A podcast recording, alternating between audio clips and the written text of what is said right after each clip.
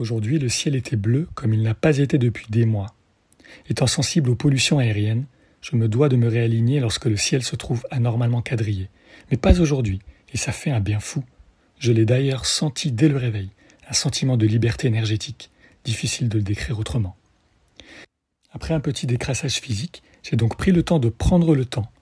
Au moment où j'écris ce texte, je suis toujours assis sur ce banc, à chercher les mots justes, tout en m'imprégnant de la douceur du moment. En vérité, il n'y a pas grand-chose à dire, mais juste à vivre. Ces moments simples, de retour à moi-même, mais aussi de reconnexion avec mon environnement, ont un objectif très précis, ne rien faire.